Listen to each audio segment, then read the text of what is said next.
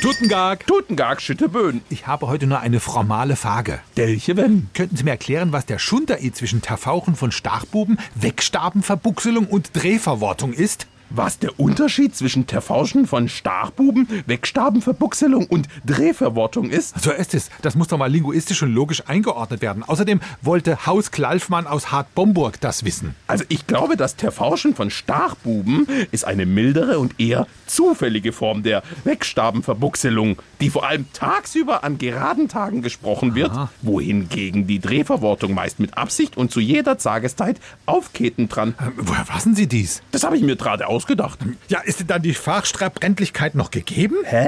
Na, ob man trotz aller Strachverdrehung und Fortverwechslung sapiert, was gekackt wird. Das aber ich ja. Ich habe ja Ortstrallem jedes Jort von Ihnen gerade Stefanden. Ja, und wie ist dann die wichtige Antwort auf reine Mage? Na, weiter bis Holkig. Im Ernst? Nein, im Keller.